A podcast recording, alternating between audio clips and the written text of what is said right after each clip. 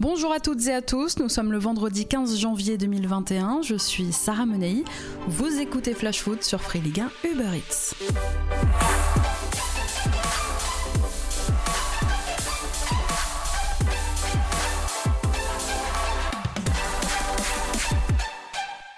On est au bord du gouffre. Voilà les mots qu'aurait employé un représentant de la Ligue présent hier après-midi au conseil d'administration exceptionnel qui était organisé. Voilà le résumé de la situation que traverse actuellement la LFP, lâchée d'un côté par Mediapro et maintenant lâchée de l'autre par Canal+. Alors il y aura bien un nouvel appel d'offres pour les droits de la Ligue 1, ça a été validé hier à l'unanimité par ce conseil de la Ligue. Mais d'ici là, qu'est-ce qu'on fait? Parce que le processus est long à mettre en place, le processus d'un appel d'offres, et en attendant d'avoir trouvé un nouveau diffuseur, comment fait-on pour continuer à diffuser la Ligue 1 la possibilité du pay-per-view a été évoquée par Canal, je vous détaillerai ce système mardi dans notre rubrique écho. Et puis aujourd'hui, le groupe M6 a proposé de diffuser gratuitement la Ligue 1. En ce sens, Nicolas Taverneau aurait écrit au président de la Ligue, Vincent Labrune, pour lui suggérer cette option. En attendant, eh bien, la Ligue étudie les possibilités, elle avance dans le brouillard, à tâtons. Le pessimisme est de mise, mais le foot français doit avancer et doit trouver des solutions. Pour l'instant, nous vous propose toujours gratuitement du quasi direct sur l'appli Free Ligue 1 pour ne rien rater de la 20e journée.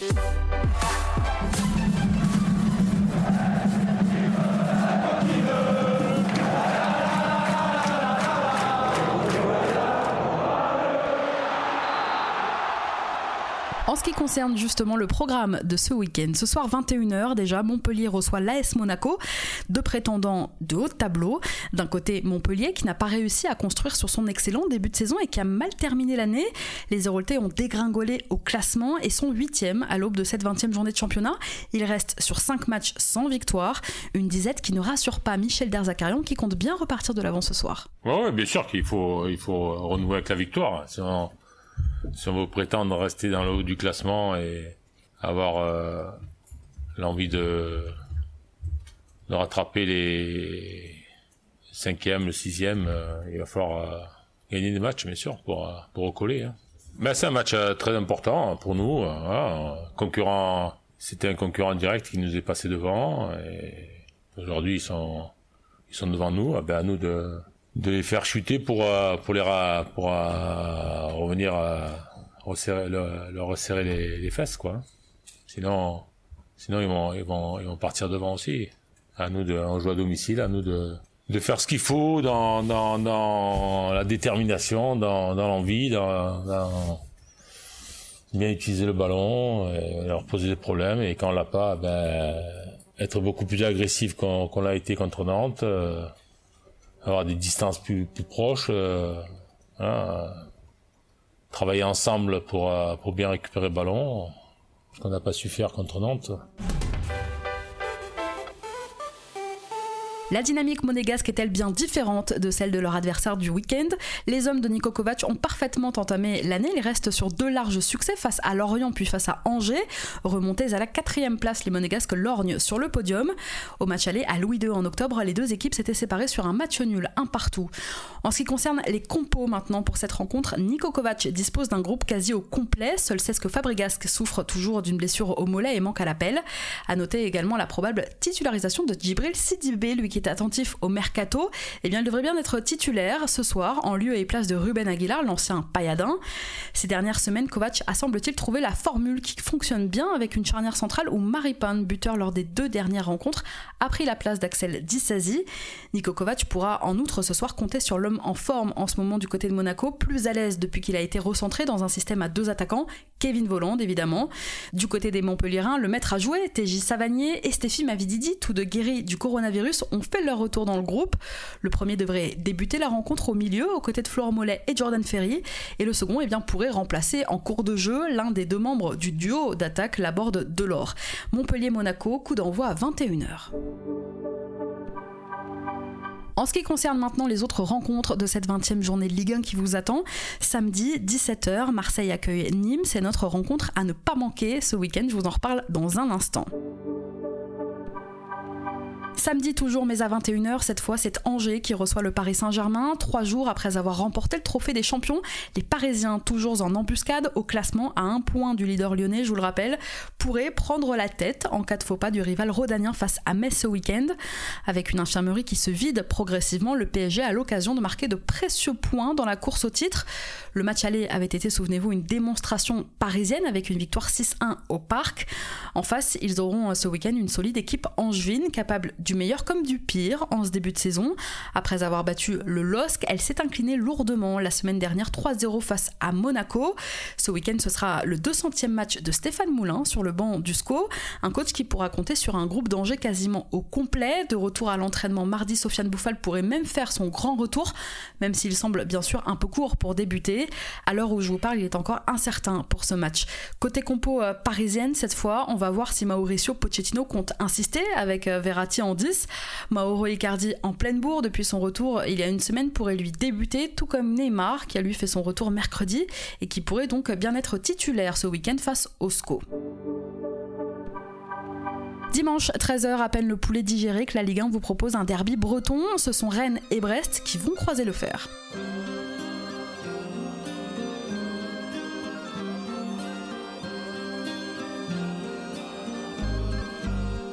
240 km séparent les deux villes, c'est-à-dire pas grand-chose. À Francis Le Blé, le stade brestois aura l'occasion de défendre sa terre. 11e au classement, à l'aube de cette 20e journée, la tribu d'Olivier Dalloglio affronte le puissant voisin, 5e au classement. Cette enthousiasmante équipe de Brest veut assurer au plus tôt dans la saison son maintien. Elle sort certes d'une défaite 3-0 face au Paris Saint-Germain, mais c'était l'une de ces défaites que l'on peut appeler encourageante, tant dans le contenu, ce qu'ont proposé les Brestois était intéressant. Je vous le disais en début de semaine, collectivement, ils ont mieux joué que les Parisiens le week-end dernier. De son côté, Julien Stéphan espère lui bonifier la série de 6 matchs sans défaite des Rennais et gagner ce derby breton pour rester tout près du podium. Ça promet une lutte terrible. Côté compo, je vous rappelle qu'à Rennes, Girassi ne sera pas remis avant fin janvier. Daniele Rougani, Romain Del Castillo et Fetouma Wassa sont tous en phase de reprise. Victime d'un pépin musculaire, le capitaine rennais Damien Da Silva ne sera sans doute pas apte pour le match de dimanche. James Lea Seliki sur le départ ne devrait pas non plus figurer dans le groupe de Julien Stéphan, et ce pour la troisième fois consécutive. Et d'ailleurs, en parlant mercato, on a appris cette semaine que Jorginho Router ne souhaitait pas prolonger avec son club formateur, alors que Rennes est l'un des clubs quand même en Ligue 1 qui donne le plus la chance à ses jeunes. Et eh bien, le joueur de 18 ans aurait décidé de partir à l'étranger, son contrat se terminant en juin prochain. Retour au match de dimanche. En face, Olivier Dalloglio devrait lui bénéficier d'un effectif brestois quasi au complet. Seul Sébastien Cibois, touché à la cheville, ne sera pas là. C'est Olivier Dalloglio qui l'a annoncé aujourd'hui en conférence de presse. Le deuxième gardien du stade brestois laissera donc sa place à Moisassen. Arrivé l'été dernier, le Tunisien connaîtra dimanche sa première convocation officielle avec le groupe. Denis Bain, lui, est toujours en phase de reprise. Il devrait être encore trop juste pour jouer ce week-end. Et puis ce match, ce sera aussi l'occasion de voir à l'œuvre la recrue brestoise John Lucas. Arrivé de Lyon en début de semaine, le Brésilien pourrait débuter titulaire au milieu. Reste à savoir qui en fera les frais. Sûrement Paul Lannes. Brest-Rennes, coup d'envoi à 13h dimanche. Dimanche toujours, comme d'habitude, 4 matchs à 15h et on commence par Nice-Bordeaux. Seuls 3 petits points séparent les deux équipes aujourd'hui au classement. Un nul, une victoire pour Bordeaux depuis la reprise, un nul, une défaite pour Nice qui n'a plus goûté à la victoire depuis un mois maintenant. Une stat quand même en faveur des Aiglons. À domicile, les Niçois restent sur 12 matchs consécutifs sans défaite face aux Girondins. Alors à cette occasion, plusieurs joueurs jusque-là blessés pourraient faire leur retour, notamment côté bordelais. Ce serait notamment le cas de Maxime Punjé, pareil pour Edson Mexer qui a repris l'entraînement collectif cette semaine. En revanche, attendu comme le Messi, Atem Ben Arfa ne devrait pas encore reprendre, alors que souvenez-vous, ce sont sous les couleurs des Aiglons qu'Atem Ben Arfa avait récemment le plus brillé en Ligue 1. Eh bien, il ne devrait pas être sur la pelouse de l'Alliance dimanche. De retour à la course depuis le début de semaine, Ben Arfa n'a pas encore franchi l'étape du retour à l'entraînement collectif. Ce matin encore, il a démarré un footing à part et Jean-Louis Gasset ne veut pas prendre de risques, comme il l'a très bien expliqué cet après-midi en conférence de presse. On va voir. On va voir. Il a... On est dans les temps. Il a repris le, footing avant-hier. Hier, il a longé la foulée. Aujourd'hui, il a un petit peu touché le ballon. Demain, c'est la dernière séance. On va, faire un petit point avec lui. C'est vrai que c'est, c'est tentant, mais en même temps, c'est dangereux. Donc, euh, on va essayer de faire euh, le plus raisonnable possible. Vous l'aurez compris, sauf surprise, donc Athème devrait être forfait pour le match de dimanche. Autre joueur qui sera absent, c'est Pablo. Les Girondins ont annoncé aujourd'hui avoir trouvé un accord avec le club russe du Lokomotiv Moscou pour le transfert de Pablo. Le défenseur brésilien a quitté Bordeaux hier après-midi pour passer sa visite médicale ce matin. Le transfert devrait être officialisé dans les prochaines heures. Dans l'opération, les Girondins devraient récupérer 2,5 millions d'euros, alors que le contrat du joueur expirait en juin prochain. À Moscou, Pablo va retrouver un autre ancien bordelais, François Camano, parti au mois d'août. Trêve hivernale oblige en Russie, Pablo ne devrait pas rejouer avant la fin du mois de février à la reprise. 15h toujours dimanche, Nantes reçoit le RC Lens. L'occasion peut-être pour Raymond Domenech d'aller décrocher sa première victoire sur le banc des Canaries alors que le club 17e au classement flirte dangereusement avec la zone rouge. Côté compo, l'entraîneur nantais ne pourra pas compter sur Charles Traoré, suspendu, ni sur Moses Simon, blessé. Jean-Kévin Augustin et Anthony Libombé sont eux en phase de reprise. Côté Lensois, c'est un coup dur pour Francaise puisque blessé face à Strasbourg le week-end dernier, Loïc Badet devrait déclarer forfait. C'est l'un des meilleurs joueurs lensois en ce début de saison. En réathlétisation suite à sa blessure au genou, Facundo Medina demeure lui incertain.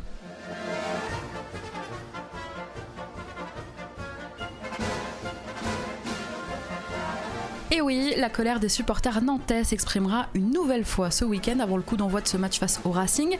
Colère qui s'exprimera aux abords de la Beaujoire, où la Brigade Loire a donné rendez-vous à quelques supporters réclamant encore et toujours la démission de Valdemarquita. À la même heure, dimanche, Strasbourg reçoit Saint-Etienne. Alors oui, ça va mieux à Strasbourg depuis quelques semaines. Enchaînant les bons résultats, le Racing relève la tête et s'est donné de l'air au classement. 15e à l'aube de cette 20e journée, fort de deux victoires consécutives, les hommes de Thierry Leray veulent continuer sur cette bonne dynamique. Mais l'entraîneur du Racing l'a dit, les Alsaciens savent d'où ils reviennent, alors pas question de replonger. Ils accueillent dimanche à la Méno des Stéphanois qui sont eux retombés dans leur travers, justement le week-end dernier face à Reims. Les deux équipes se talonnent au classement de la Ligue 1. La SSE est 16e, Strasbourg, je le disais, 15e, séparé seulement d'un petit point. Et c'est un match qui va compter dans la lutte pour le maintien. Côté compo, pour cette rencontre, Strasbourg devra faire sans son pilier en défense, Mohamed Simakan, blessé la semaine dernière face à Lens. Le jeune joueur sera éloigné des terrains pendant deux mois. Côté stéphanois, Yvan Neyou est lui très incertain. Absent du déplacement à Reims le week-end dernier, sa présence en Alsace est donc en suspens. Par ailleurs, la conférence de presse des Stéphanois a été annulée cet après-midi à cause de cas Covid dans l'effectif. Alors de nouveaux tests doivent être effectués en cette fin de journée, mais à deux jours du déplacement en Alsace, avec cinq cas avérés au sein de l'effectif stéphanois et d'autres suspicions, eh bien la menace d'un report de cette rencontre est bien réelle. Et puis justement, c'était pressenti, c'est désormais officiel. La rencontre entre Lorient et Dijon est annulée à cause du nombre de joueurs lorientais ayant contracté le coronavirus. Hier soir, les Merlus ont annoncé un 13e joueur ayant été testé positif. Et ça commence vraiment à ressembler à un cauchemar cette saison pour Lorient. Nous, on est très déçus. On voulait vraiment pas rater ce Lorient-Dijon. Dimanche, un match aussi à 17h, c'est Lille-Reims. Des dogs qui veulent continuer à chasser le Lyon en tête de la Ligue 1.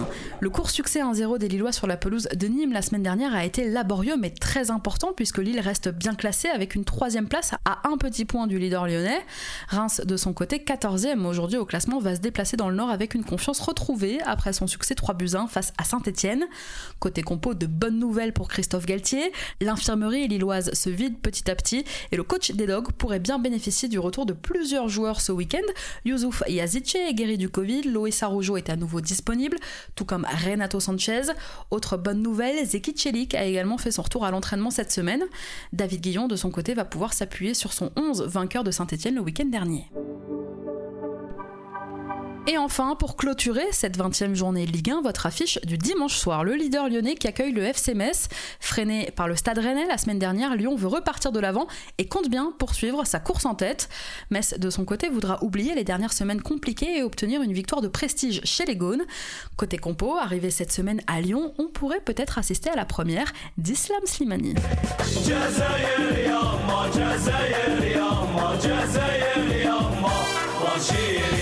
Alors on l'imagine mal titulaire, il n'a plus joué depuis le 23 novembre avec la réserve de Leicester, mais pourquoi pas passer une tête si Lyon est à l'avantage en fin de rencontre?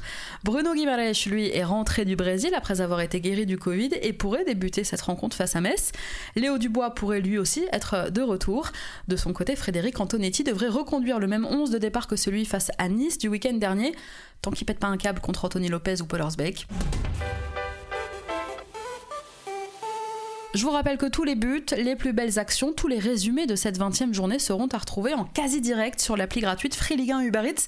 Alors n'oublie pas de brancher les notifs de ton club préféré, ce serait dommage. Allez, on passe à notre déclat du jour. Elle est signée Thierry Henry. C'est mon cœur qui parle. Et vous avez un chef d'espoir qui est une grosse bite. C'est que ça qu'a dit. Entraîneur depuis un peu plus d'un an de l'Impact Montréal, devenu depuis hier le club de foot de Montréal, Thierry Henry, plutôt rare dans les médias français, a accordé à SoFoot une interview pour évoquer son rapport au jeu, à ceux qui le font, mais il est aussi revenu sur ses premiers mois passés sur un banc. Titi est notamment revenu, eh bien oui, sur ce qui aurait pu être la belle histoire du foot français et qui finalement n'aura duré que trois mois, son passage sur le banc de l'AS Monaco. Un échec qui a bien sûr marqué le principal concerné, je le cite. C'est comme tout, soit tu gagnes, soit tu apprends, et j'ai toujours beaucoup plus appris dans la difficulté que dans la facilité. C'est quand tu es dans le dur que tu sais de quoi tu es fait. À Monaco, j'ai appris, comme j'apprends encore tous les jours. En tant qu'entraîneur, tu peux avoir des idées, mais tu dois aussi et surtout t'adapter aux joueurs que tu as, mais aussi à l'équipe que tu affrontes. J'estime qu'il n'y a aucune science exacte. Certains te diront l'inverse, qu'ils resteront avec leur 4-4-2, mais moi, eh bien, j'essaie de m'adapter et d'apprendre. Alors à l'époque à Monaco, l'une des grandes critiques qui visait Thierry Henry était qu'il demandait à ses joueurs des choses qu'ils étaient incapables de reproduire. Et on le voyait s'agacer au bord de la touche, s'agacer d'avoir face à lui dans l'ensemble de très jeunes joueurs qui n'avaient évidemment pas le talent que lui avait au même âge. Biberonné au jeu léché, l'ancien joueur du Barça pouvait-il vraiment réclamer autant aux joueurs de l'ASM Là aussi, il répond à SoFoot, je le cite, Sofiane Bouffal, Benoît Badiachil, Romain Fèvre, la réussite de ces joueurs-là ne veut pas dire que j'avais raison ou tort, mais c'est des éléments que j'ai aidé à faire mûrir du mieux que j'ai pu et j'en suis heureux parce que tu te dis que tu avais quelque chose qui n'était pas complètement faux. Je remercie encore Monaco de m'avoir donné cette opportunité. L'important c'est de garder ta philosophie, tu peux changer ton système, le faire évoluer, mais l'important c'est d'être en accord avec ses idéaux. Voilà ce qu'a déclaré donc Thierry Henry dans les colonnes de SoFoot. Arrivé le 13 octobre 2018 à Monaco, je vous le rappelle, il sera finalement démis de ses fonctions par son ancien club le 24 janvier 2019, après seulement deux petites victoires en Ligue 1.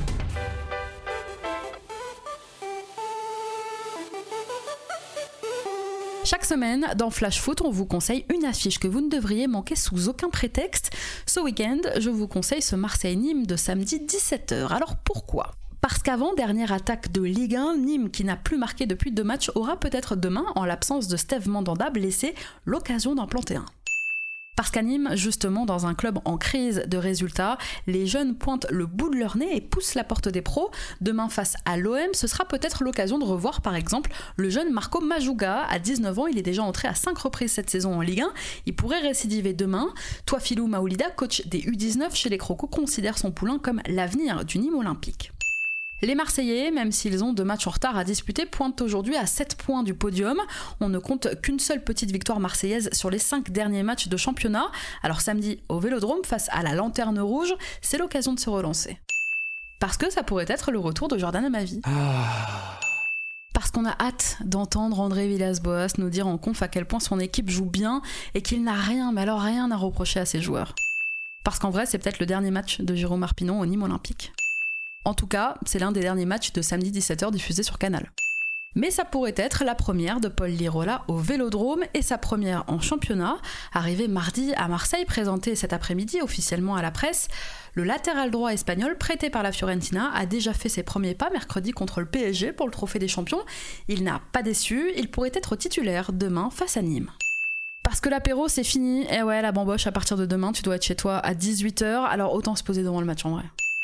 Bon, on espère vous avoir convaincu. On en reparle lundi. Merci à tous d'avoir été avec nous. Bon match ce soir. On se retrouve nous lundi pour débriefer ensemble cette 20e journée de Ligue 1. C'était Sarah Menei, vous écoutiez Flash Foot. Bon week-end à tous.